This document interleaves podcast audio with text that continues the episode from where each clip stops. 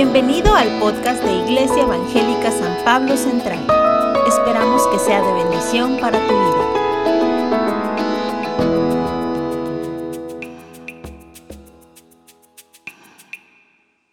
Gracias Señor Jesús por tu presencia. Gracias Señor Jesús por tu palabra. Gracias Señor Jesús por tu poder, por tu gracia, por tu amor. Gracias Señor Jesús por todo lo bueno que eres. Gracias Señor, cierra tus ojos conmigo, dile gracias Jesús, gracias Jesús, gracias Jesús. Te amamos, te adoramos, te bendecimos, te amamos y te damos gracias. Gracias Señor Jesús, gracias.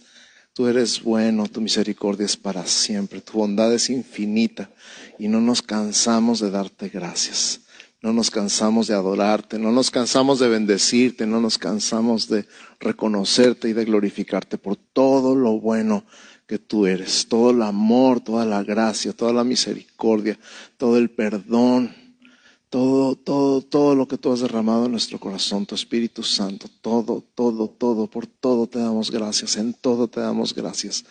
Gracias porque estás con nosotros en las buenas y en las malas en la salud, en la enfermedad. Estás con nosotros en todo, Señor. Y no nada más eso, nos has dado más y nos has hecho más que vencedores en cualquier cosa que estamos enfrentando.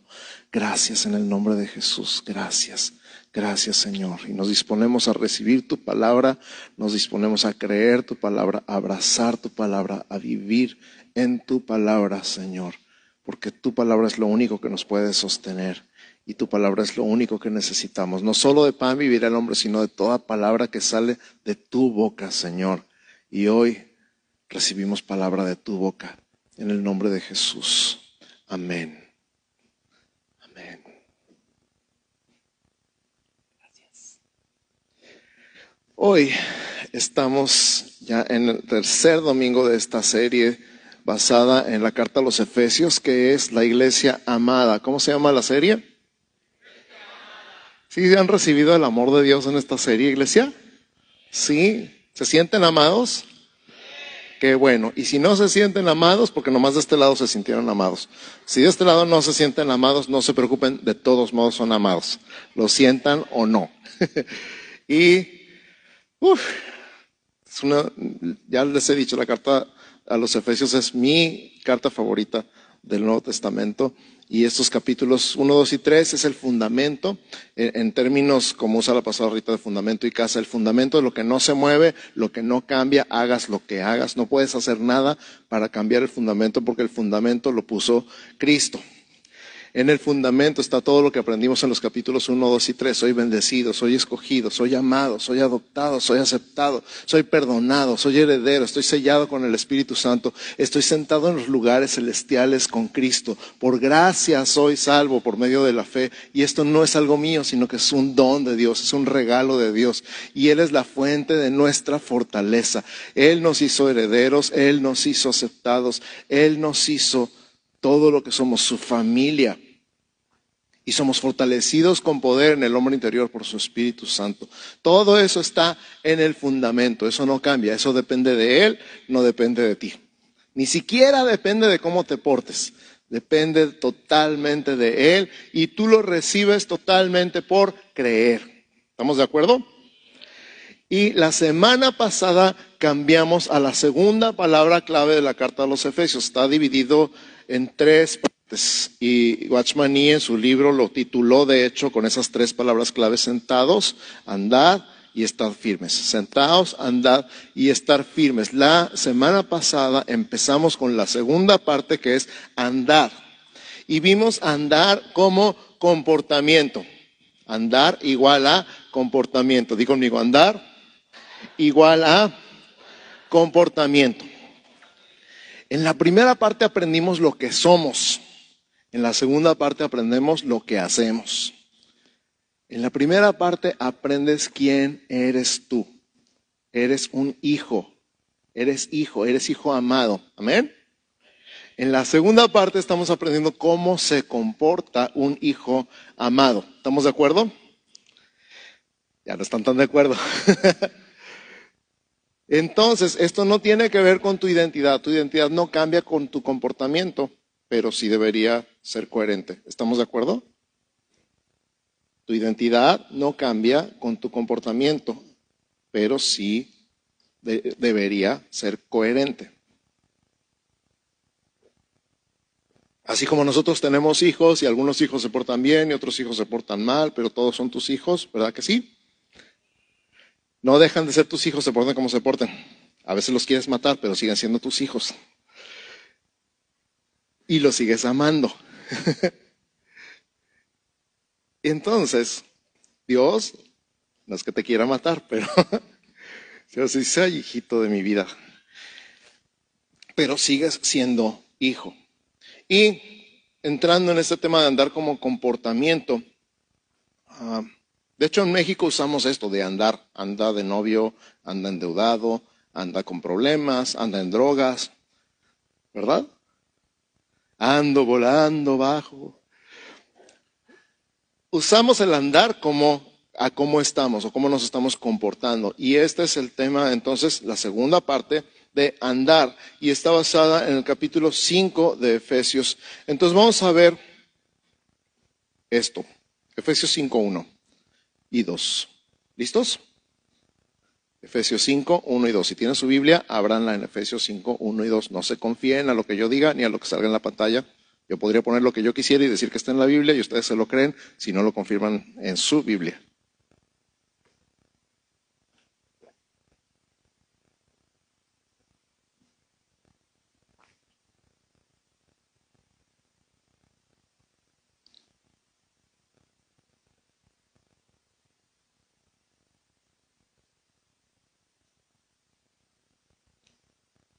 ¿Listos?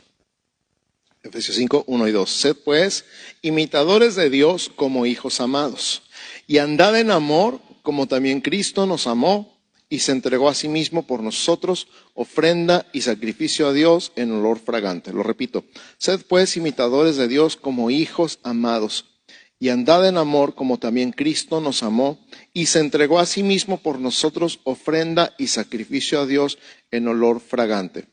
Déjame empezar con esta parte. Sed pues imitadores de Dios como hijos amados. Hace ratito en la comunión, Eduardo decía, nosotros debemos ser imitadores de Dios, así como Pablo dijo, sed imitadores de mí porque yo soy imitador de Dios. La verdad es que entre más observas a una persona, más te pareces a ella, sí o no. Cuando te juntas con alguien se te empiezan a pegar sus hábitos, su manera de hablar, sus gestos, su lenguaje corporal, todo lo que hace, al rato ya empiezas a hacerlo tú igual. Hasta te empiezas a vestir igual que la persona con la que te juntas. Ay, es que se ve curada como se viste, entonces yo voy a comprar una camisa igual, un pantalón igual. O yo no usaba tenis, pero ahora ya uso tenis porque mi amigo se le ven curados los tenis, entonces ya me dieron ganas de ponerme tenis. Sí, gorras, peinados, etcétera empezamos a parecer a esas personas con las que nos juntamos, a esas personas a las que vemos y a esas personas a las que admiramos. Es automático, no te cuesta ningún trabajo empezarte a parecer a tus amigos. ¿Confirman? No te cuesta ningún trabajo. Muchachos, jóvenes, no les cuesta ningún trabajo empezarse a parecer a sus amigos.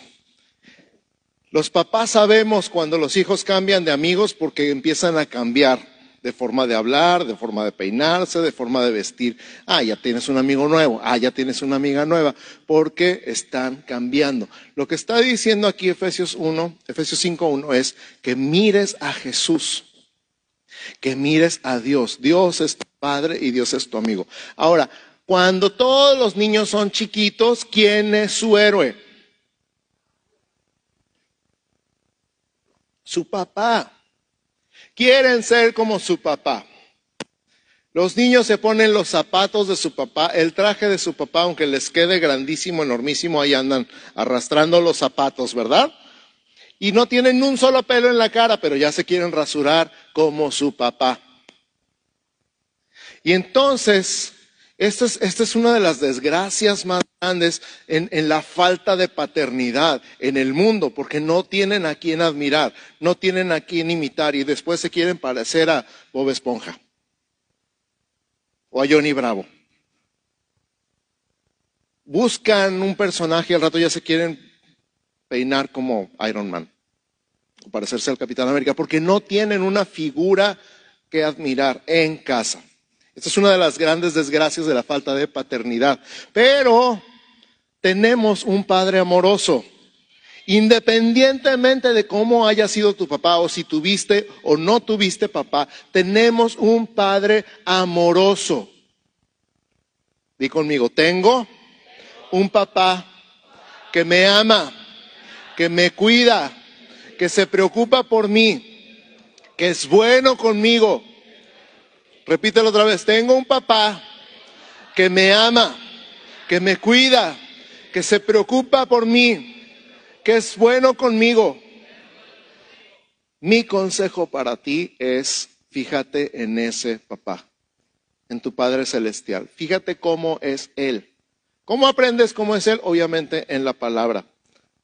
Pero observa cómo es Él contigo. Dios ha sido bueno contigo, levanta la mano. Fíjate cómo Dios ha sido bueno contigo. Y si no la levantas, a lo mejor no te has dado cuenta, porque Dios ha sido bueno con todos. Al ratito vamos a ver un poquito de eso. Entonces, sed imitadores de Dios como hijos amados. Híjole, hasta los, hasta los hijos que son hijos de malos padres, de padres abusivos, de padres golpeadores, de todos modos acaban imitando a sus papás. Eso es algo muy sabido. Pero nosotros no somos hijos de un padre abusivo. Somos hijos de un Padre celestial que es bueno, que es amoroso, que es santo, que no tiene una gota de maldad en todo su ser y que nos ama. Ahora fíjate, Adán y Eva cuando comieron del árbol del bien y del mal, la tentación que la serpiente puso en, Adán y en Eva, les dijo, van a ser iguales a Dios sabiendo el bien y el mal. ¿Se acuerdan? Hasta ese momento solamente conocían el bien. Después conocieron el mal. Ellos no conocían el mal. ¿No te, ¿No te, suena un poquito a cómo eres tú con tus hijos? Como son los buenos papás con sus hijos, que conozcan nada más lo bueno. No quiero que conozcas lo malo. Por eso te digo, no llegues tarde. ¿Verdad que sí? No quiero que conozcas lo malo de este mundo. No quiero que conozcas lo malo de esta vida. Quiero que conozcas lo bueno. Y Dios era así. El hombre nada más conocía lo bueno, no conocía lo malo. Pero él quiso tener esta elección de conocer el bien y el mal, lo bueno y lo malo. Y a partir de entonces todo en la vida se ha convertido en es bueno o es malo los juicios, las demandas, las leyes y todo lo que hacemos dentro y fuera de la iglesia, de la casa, en los juzgados, en todas partes, es para decidir qué es bueno y qué es malo. Y siempre estamos con esta mentalidad, esto que estoy pensando es bueno o es malo. Esto que estoy diciendo es bueno o es malo. Esto que estoy a punto de hacer es bueno o es malo. Pero una persona que solamente ha recibido bienes de parte de Dios, no piensa entre lo bueno y lo malo, piensa en principios de vida. Di conmigo principios de vida. Nuestro ejemplo es Jesús en todo. Y Jesús no estaba en términos de lo que es bueno y lo que es malo, o si tú lo quieres poner de otra manera, lo que es justo. ¿Quieres oír una frase matona? No era justo que Jesús muriera en la cruz. ¿Estás de acuerdo? No era justo que Jesús muriera en la cruz. Así que la próxima vez que estés a punto de decir, no es justo, piensa en Jesús en la cruz. Porque no, en, nuestra lógica humana, en los principios de bien y mal, no tiene nada de bueno ni de justo que Jesús haya muerto en la cruz. Sin embargo, fue lo mejor para ti y para mí. Es un principio de vida. Y los hijos de Dios, imitadores de Dios en todas las cosas, porque Dios es nuestro Padre amoroso con nosotros, entonces pensamos en términos no de bien y mal, justo o injusto, sino de vida. ¿Qué significa eso? ¿Ya adivinas por dónde voy? ¿Sí o no? Deja de exigir justicia. Cuando quieras exigir justicia, mira a la cruz.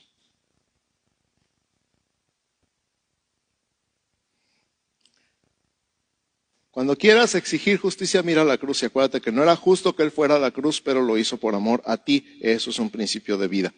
Renuncio a mis derechos por amor. Y eso no tiene nada de justo, tiene todo que ver con misericordia y gracia, con vida. Uh. ¿Cómo se aplica eso en el matrimonio? Te lo dejo de tarea. ¿Cómo se aplica eso en los negocios? Te lo dejo de tarea. Con los vecinos, te lo dejo de tarea. Eso aplica en todas las áreas de nuestra vida. Renuncio a mi derecho por amor a ti. Eso es lo que Jesús hizo, por amor a nosotros. De hecho, la Biblia dice que Dios hace llover sobre justos e injustos y hace salir el sol sobre buenos y malos. Así que nos trata con la regla de su gracia y no con la regla del bien y del mal. Entonces ya no se trata de mi derecho, se trata de lo que doy. Amén. Ya no se trata de mi derecho, se trata de lo que doy. Esa es una buena forma de imitar a tu Padre Celestial. Es más, repite conmigo, no se trata de mi derecho, se trata de lo que doy. Ay, amada iglesia, preciosa, hermosa, lavada con la sangre del Cordero, si entendieras esto, tu vida sería otra totalmente. No se trata de tu derecho, se trata de lo que das. Se trata de lo que rindes, se trata de lo que entregas, se trata de lo que renuncias, igual que Cristo renunció a todo por amor a ti. Voltea con tu vecino y dile chan, chan, chan, chan.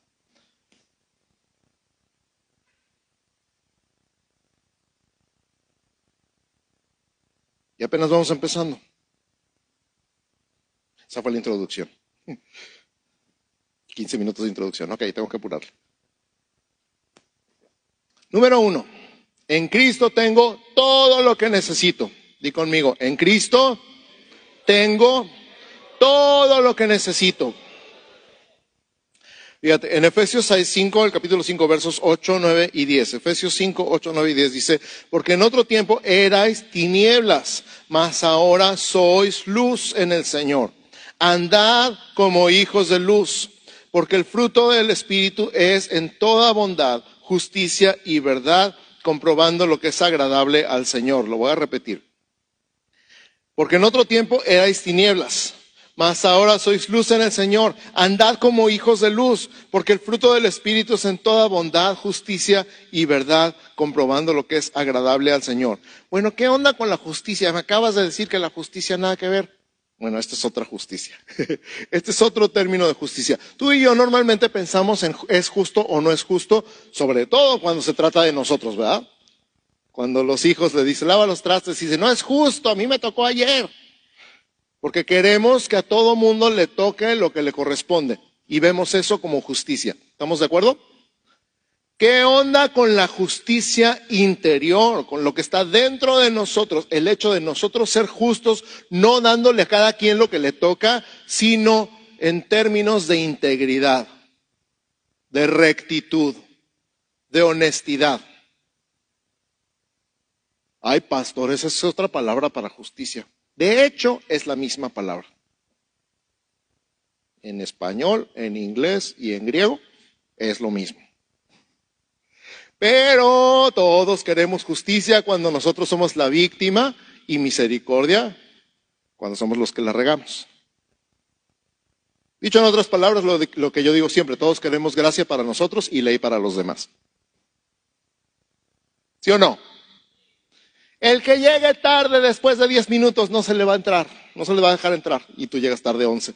Dices, bueno, pero es que a mí se me atravesó un carro en la vía rápida. ¿Sí o no?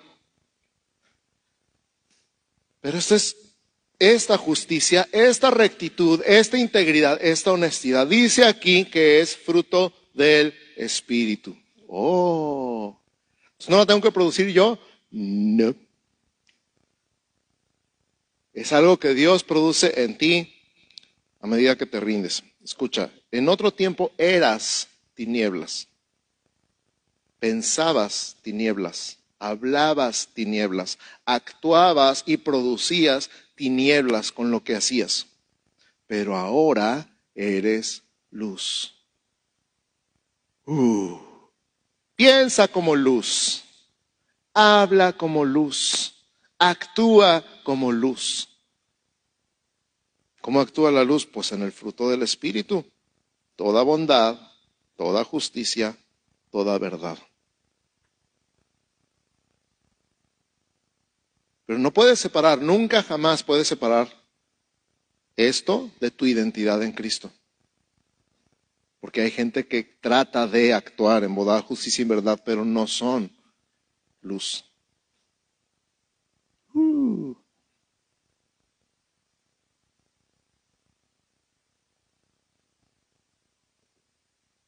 Qué impresionante la diferencia entre ser y hacer, ¿verdad?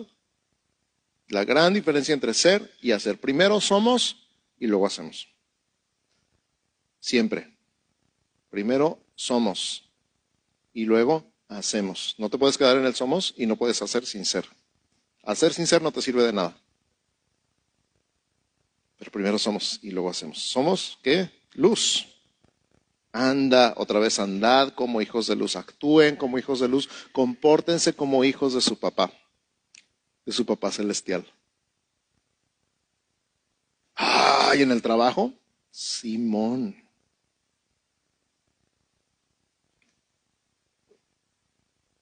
Pastor, eso está muy difícil. Usted porque trabaja en la iglesia. si supieras. Dos, tres ovejitas que de repente dan ganas de.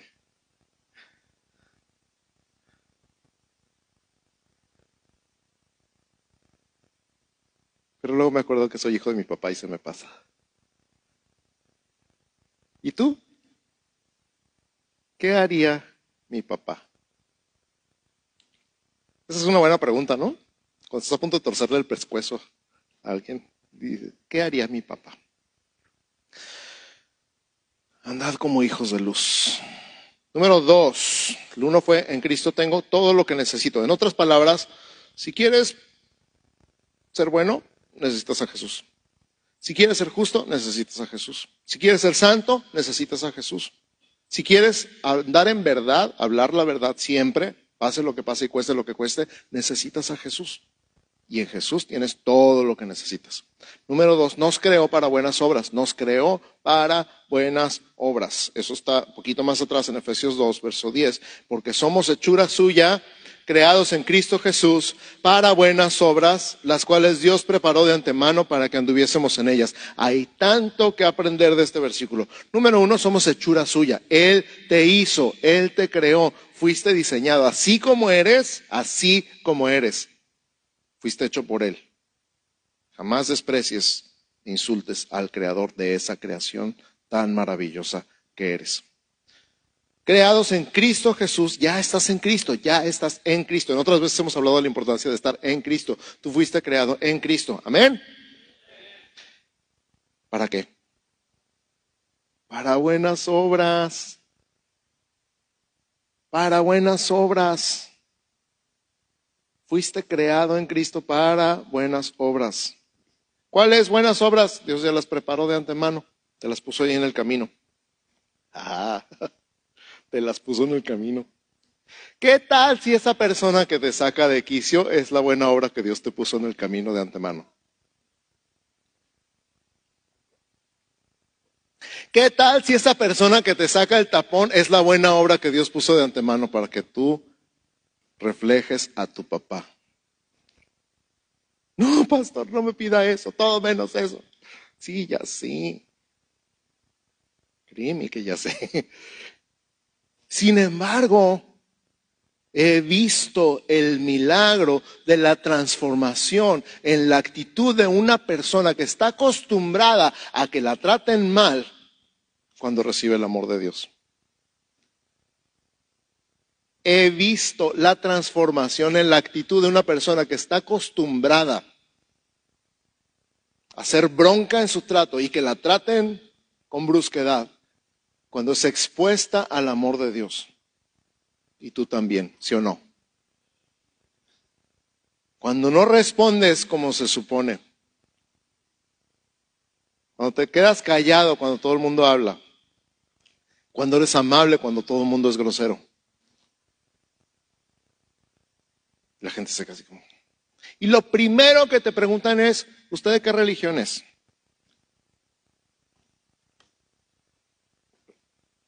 No te estoy hablando de religión, soy seguidor de Jesús.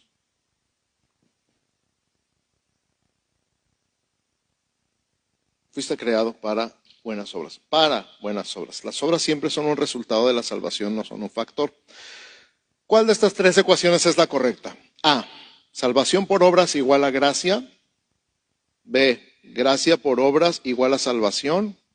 O C, salvación por gracia igual a obras. ¿Están seguros? No se quedaron como, ¿me podría repetir la pregunta? Te repito, ¿cuál de las tres ecuaciones es correcta? A, salvación por obras igual a gracia. B, salvación, gracia por obras, perdón, igual a salvación. O C, salvación por gracia igual a obras. La respuesta correcta es la C. Las buenas obras siempre son un resultado de la salvación, no un factor. En otras palabras, no te vas a ir al cielo por nada bueno que hagas,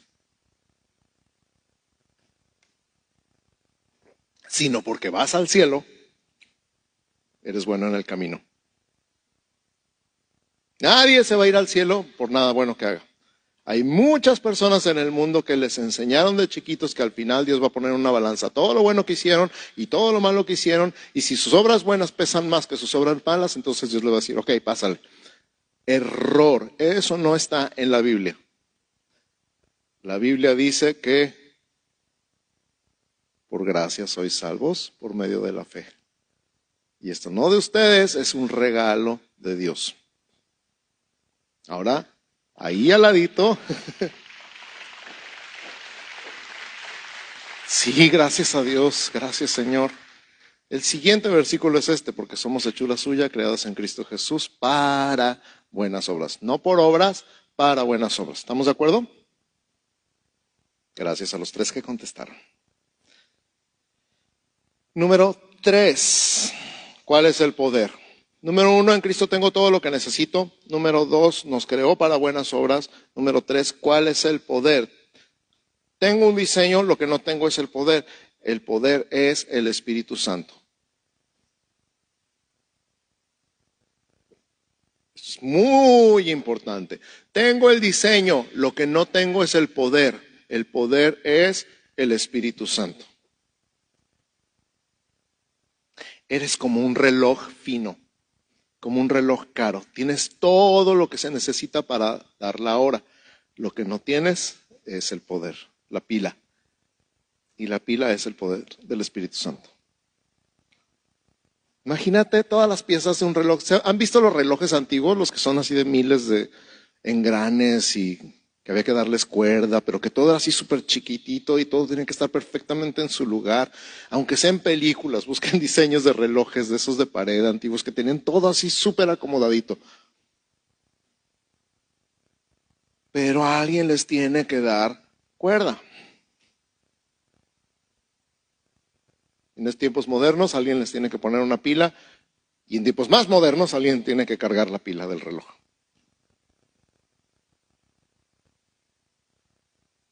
Regalaron este reloj hace tiempo. Puede hacer mil cosas, pero no puede hacer nada si no tiene pila. No sirve para nada si no tiene pila. ¿De qué sirve tu teléfono cuando se descarga? Es más, ¿cómo te pones cuando se te descarga el teléfono? ¿Por qué? Porque no puedes acordarte de un número de teléfono si no está en el celular.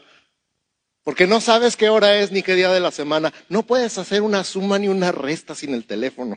Te acostumbraste tanto a depender de tu teléfono para tantas cosas que ya no sirves para nada sin él, con todo el amor del mundo. Amén.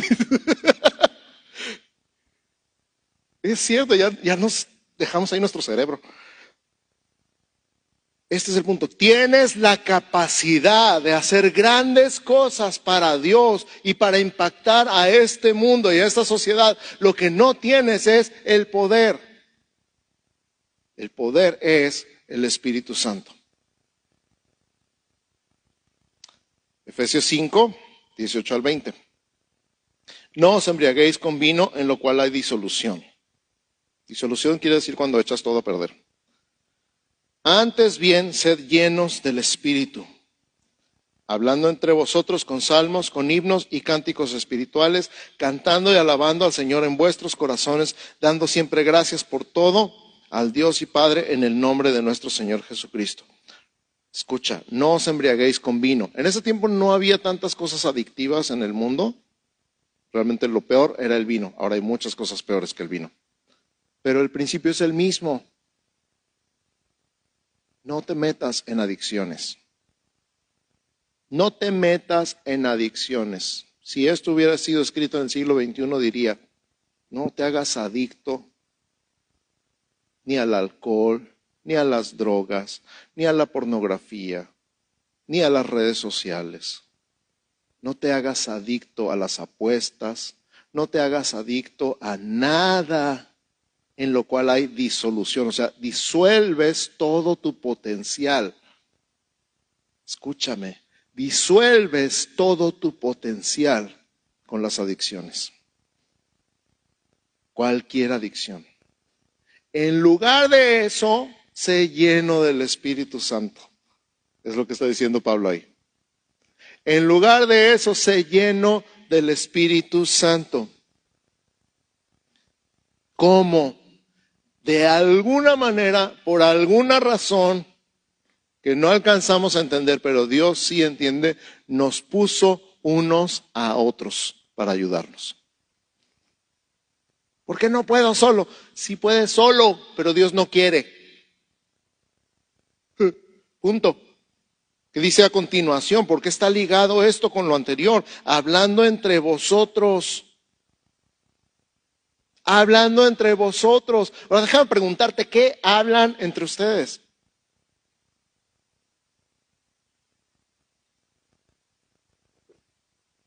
¿Qué hablan entre ustedes? ¿Qué hablan entre esposo y esposa? ¿Qué hablan entre papás e hijos? ¿Qué hablan entre compañeros? ¿Qué hablan aquí en el desayuno cuando están platicando? Puro mitote. Se ríe porque saben que es cierto. No, no, no. O sea, no quiero ser grosero, no quiero insultar, estoy exagerando el punto. Pero ¿de qué se tratan sus pláticas? ¿De qué se tratan sus pláticas? En lugar de alabanza, pura quejabanza. Y me duele aquí, y me duele acá, y me duele allá. Y que mi hijo, y que mi esposo, y que mi esposa, y que mis papás. Y Dice, hablando entre ustedes con, repítelo conmigo, salmos, himnos y cánticos espirituales cantando y alabando al Señor en vuestros corazones, dando siempre gracias a Dios por todo, al Dios y Padre, en el nombre de nuestro Señor Jesucristo. ¿Qué pasaría si lo único que saliera de nuestra boca fueran alabanzas a Dios? ¿Qué pasaría si lo único que salía de nuestra boca fueran alabanzas a Dios? Hace poquito estaba platicando con Omar que tuvo un accidente con la bicicleta y que se pegó, pero así machín. Eso es de para llorar. De esas cosas que quién sabe que saldría de tu boca si te cayeras, si te rasparas, y te pegaras todo. Es más, con el puro dedo chiquito del pie izquierdo en el mueble de la cama. Hablas en lenguas de repente. ¿Pero qué sale de tu boca? Serpientes y escaleras sapos y ranas. ¿Qué sale de tu boca? Y, qué impactante cuando una persona ha aprendido que lo mejor que puede salir de su boca es alabanza a Dios. Gracias, Señor. Escúchalo otra vez. Escúchalo otra vez. Actualizando la plática aquí de Efesios 5. No te metas en adicciones, por lo cual disuelves todo tu potencial. Mejor se lleno del Espíritu, hablando entre ustedes con salmos, con himnos y cánticos espirituales, cantando y alabando al Señor en vuestros corazones, dando siempre gracias por todo al Dios y Padre en el nombre de nuestro Señor Jesucristo. Por alguna razón fuera de nuestro alcance mental, Dios dice que haciendo esto somos llenos del Espíritu.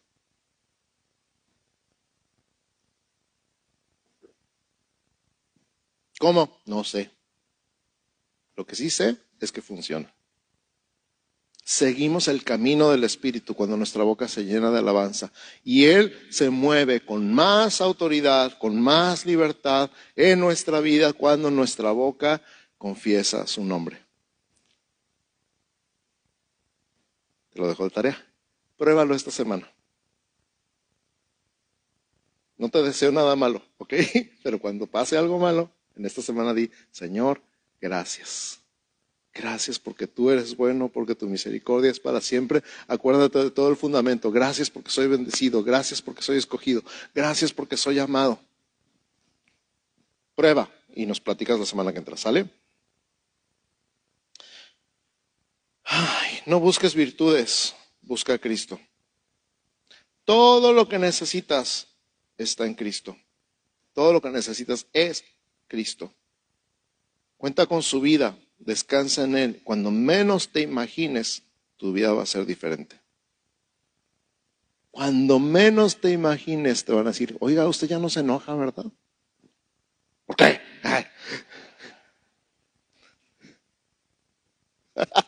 Desperté a los que estaban dormidos.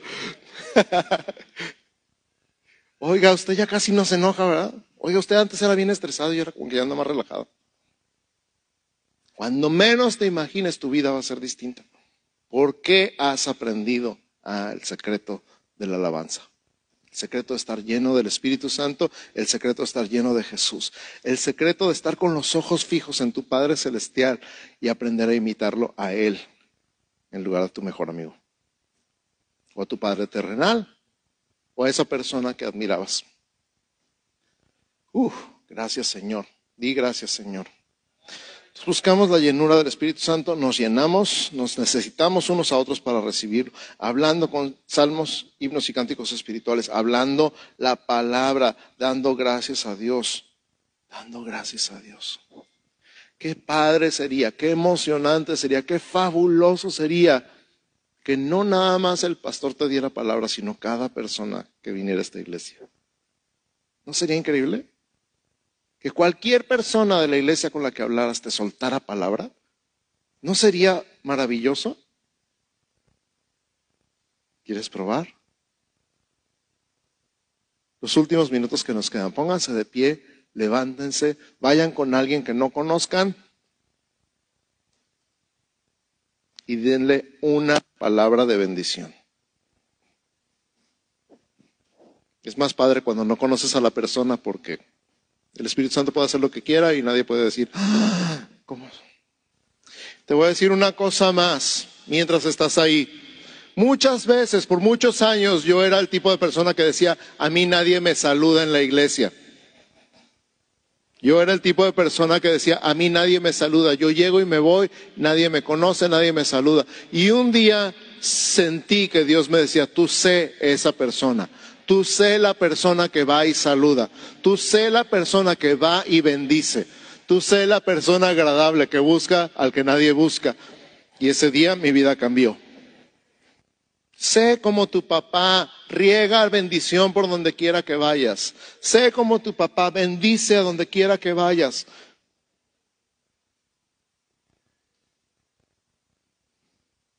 Sé como tu papá camina, pórtate y habla como hijo de luz. Deja que el fruto del Espíritu en tu vida. Sé como tu papá y estate pendiente de las buenas obras que Dios ya puso delante de ti para que andes en ellas. Sé como tu papá Cumple tu destino en el poder del Espíritu Santo. Sé como tu papá. Imita a tu papá, porque tienes el mejor padre de todo el universo. Tienes el mejor papá de todo el universo. Ponte de pie, levanta tus manos, cierra tus ojos y dile, papá, papá, Padre Celestial, papito, yo quiero ser como tú. Papito, yo quiero ser como tú. Yo quiero ser como tú. El mejor ejemplo de vida que tengo eres tú. Jesús, el mejor ejemplo de vida que tengo eres tú. Déjame verte. Cuando lea tu palabra, cuando lea los evangelios, Jesús, y te vea en ellos, déjame verte, déjame ver cómo pensabas, cómo actuabas, cómo amabas, cómo abrazabas. Déjame ver por qué la gente se quería acercar a ti, por qué te buscaban. Muchos te buscaban para su propio beneficio, pero aún así se sentían con la confianza de acercarse a ti. ¿Por qué? ¿Qué reflejaba tu rostro cuando te veían? Sabían que no los ibas a rechazar. Sabían que no los estabas juzgando. Sabían que no los ibas a reprender o a regañar. Con los únicos que discutías eran con los religiosos. Señor, yo no quiero ser religioso. Yo quiero parecerme a ti. Y lo más maravilloso, Señor, es que ahora te tengo a ti en mi vida. Y Espíritu Santo te tengo en mi ser. Y tú eres el que produce en mí todo lo que es de Jesús. Tú eres, Espíritu Santo, el que produce en mí todo lo que es de Jesús. Así que aquí estoy. Estoy dispuesto. Te quiero a ti. Quiero tu vida en mi vida. Quiero que cuando abra mi boca lo que salga sea palabra tuya. Y sea alabanza a ti, y sea gratitud, y sea gozo y alegría. Y que mi cara refleje aquí adentro y allá afuera, Señor, tu gozo, tu alegría, tu paz, tu fortaleza, tu bondad, tu justicia. Quiero parecerme a ti, papá. Yo quiero ser como tú. Porque me sé, hijo amado porque me sé hijo amado, quiero ser como tú, quiero ser como tú, quiero ser como tú. Ya estoy fuera de tiempo, pero creo que creo que el Señor me está diciendo que muchos de ustedes tienen que perdonar a su papá o a su padrastro por una imagen rota de paternidad. Creo que Dios me está diciendo que muchos de ustedes tienen que perdonar a su papá o a su padrastro por una imagen dañada de lo que es la paternidad.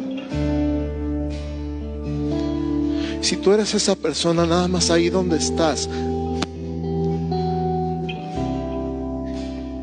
quiero que visualices a esa persona, a ese papá o ese padrastro delante de ti y por ti, por bien tuyo, no de nadie más, por tu propio bien le digas a los ojos, te perdono.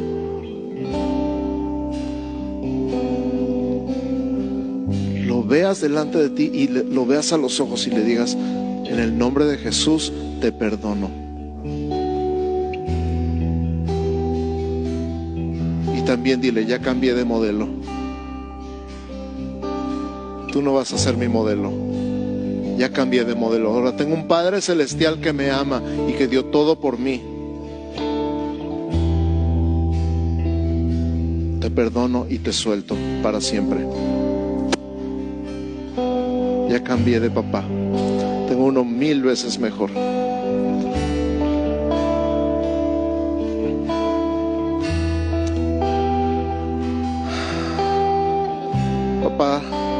Celestial, te escojo a ti como mi modelo. Te escojo a ti como mi modelo de vida. Escojo tu luz. Escojo tu amor. Escojo tu carácter. Escojo tu paz. Escojo tu vida. En el nombre de Jesús. En el nombre de Jesús. Y ahora iglesia, que el Señor te bendiga y te guarde. Que el Señor haga resplandecer su rostro sobre ti y tenga de ti misericordia. Que el Señor alce sobre ti su rostro y ponga en ti paz. En el nombre de Jesús. Amén, amén y amén. Buenas tardes a todos. Dios los bendiga.